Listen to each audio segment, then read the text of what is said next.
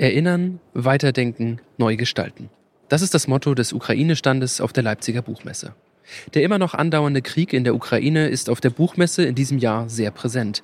Neben dem Stand gibt es auf dem Messegelände mehr als 45 Veranstaltungen, die sich mit dem Krieg beschäftigen. Um verstehen zu können, wie es überhaupt so weit kommen konnte und was Putin antreibt, lohnt es sich, auf Russlands Geschichte zu gucken und darauf, wie Putin die für seine Ideologie nutzt. Woher kommt das System Putin? Das fragen wir uns heute in dieser Sonderfolge von der Leipziger Buchmesse. Mein Name ist Gottfried Haufe. Schön, dass ihr mit dabei seid.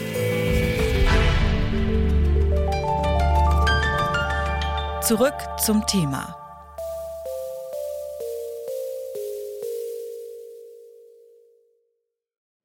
Vierzehn Monate dauert der Angriffskrieg in der Ukraine bereits an. Am 24. Februar 2022 ist die russische Armee einmarschiert, in der Hoffnung, das Land in wenigen Wochen besetzen zu können.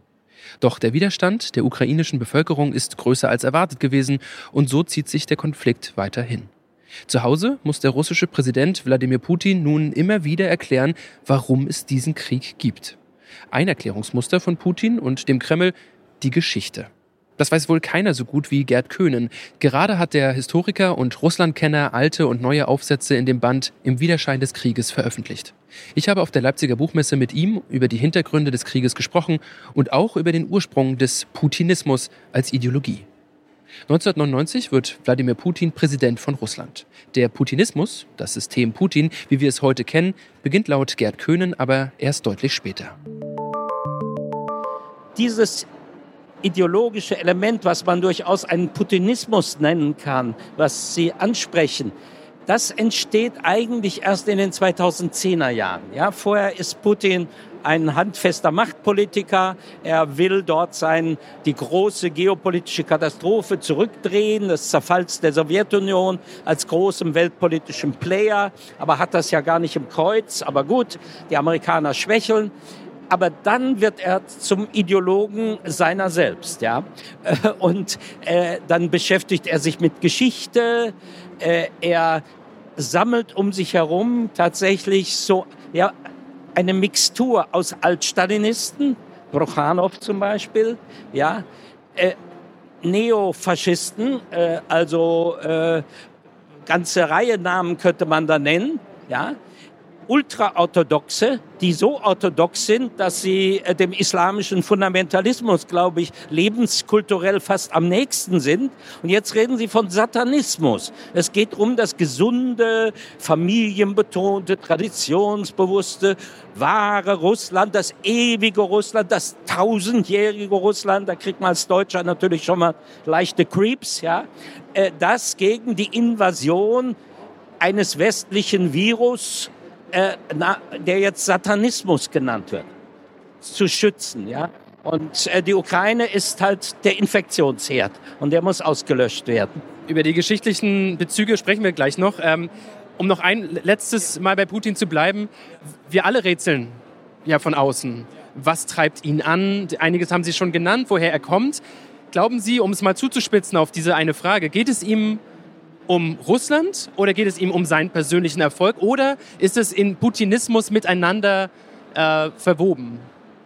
Ja, wissen Sie, es gibt ja dieses mit Putins Palast und die ganze Korruption in seinem Umfeld, die ist ja, die hat ja Nawalny nun wirklich sehr genau dargelegt. Da haben sie alle ihre Paläste und ihre Yachten und was weiß ich. Und zwar nicht nur die Wirtschaftsoligarchen, sondern auch die Macht- und Staatsoligarchen. Ja, äh, aber das ist, greift zu kurz. Wenn jemand wie Putin so sich als den Mann der Vorsehung sieht, ja, der das groß Russ russländische Reich wieder errichten wird, und zwar als Weltmacht wohlgemerkt, nicht nur als großen Staat, das kann er ja machen, das sind sie, äh, sondern als Weltmacht, ja, äh, dann verschwimmt das alles, was persönliche Ambition ist und was man sich dort auf den Leib schreibt, ja, das ähm, das, äh, und dafür werden, und jetzt holt er, da sind wir dann doch bei der Geschichte, er stellt sich ja in die Reihe der ganz großen Staatsmänner Russlands, also eigentlich hauptsächlich der Zaren.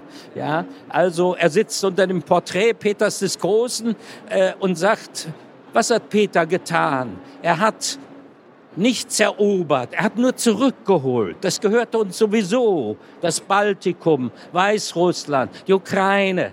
Das hat Peter nur zurückgeholt von äußeren Invasoren. Und dann hat er noch weiter gegriffen, noch höher und hat sich ja, er ist ja nun Wladimir, ja, und er hat sich den Gründer des heiligen russischen Reiches orthodoxer Konfession, der eigentlich der Varäger Fürst Waldemar war, tausend Jahre zuvor auf der Krim soll er das begründet haben und er hat sich im Jahr 2016 eine Riesenstatue des heiligen Wladimir an die Kremlmauer gestellt. Ja? Also er ist der heilige Wladimir, er ist Ivan der Schreckliche, er ist Peter der Große und äh, ein bisschen Stalin ist aber auch, wenn es drauf ankommt. Ja? Tolle Mischung. Nun, um da gleich zu bleiben bei der Frage, warum macht er das? Warum diese vielen geschichtlichen Bezüge? Hilft ihm das bei der Verargumentierung dieses Krieges oder ist das tatsächlich etwas, was in der Mentalität oder in der Kultur oder in dem Diskurs in Russland eine so zentrale Bedeutung spielt? Meine, meine Interpretation ist, äh, dass dieses ganze Konglomerat von geschichtlichen Bezügen. Man muss natürlich sagen, Stalin ist zentral mit der Figur des großen Vaterländischen Krieges verbunden. Das ist, woran man sich festhält. Ja, äh, das ist auch volkstümlich in gewisser Weise und das nutzt den Schatten dessen ist auch aufgewachsen. Aber alles in allem ist trotzdem dieses tausendjährige Panorama, was er da aufmacht, äh, füllt eigentlich eine Leere, eine Lücke. Ja? Denn äh, eigentlich hat diese, dieses Russland, was ja das übrig gebliebene Gebiet der Sowjetunion war, und auch vorher das russländische Reich. Die Russen waren eigentlich immer eine Minderheit im russländischen Reich, aber man sagte immer von außen Russland, ja. Äh, also sie haben eigentlich ein sehr unsicheres Selbstbewusstsein und zumal nach den ganzen Katastrophen des 20. Jahrhunderts, was auch äh, Russland, nehmen wir mal Russland, sich selbst angetan hat. Ja? Die Kollektivierung, der große Terror, äh, die Vernichtung des Bauerntums, die Vernichtung eines großen Teils der russischsprachigen und russischen Kultur. Ja? Da ist eine riesige Lücke ja, mit der man intellektuell und auch, äh, würde ich sagen, emotional die Leute nicht zurückkommen. Denn ein historisches Selbstbild ist ja auch immer ein Selbstbild von einem selbst, das nagt. Und das wird aufgefüllt mit diesen Surrogaten von Geschichte, ja.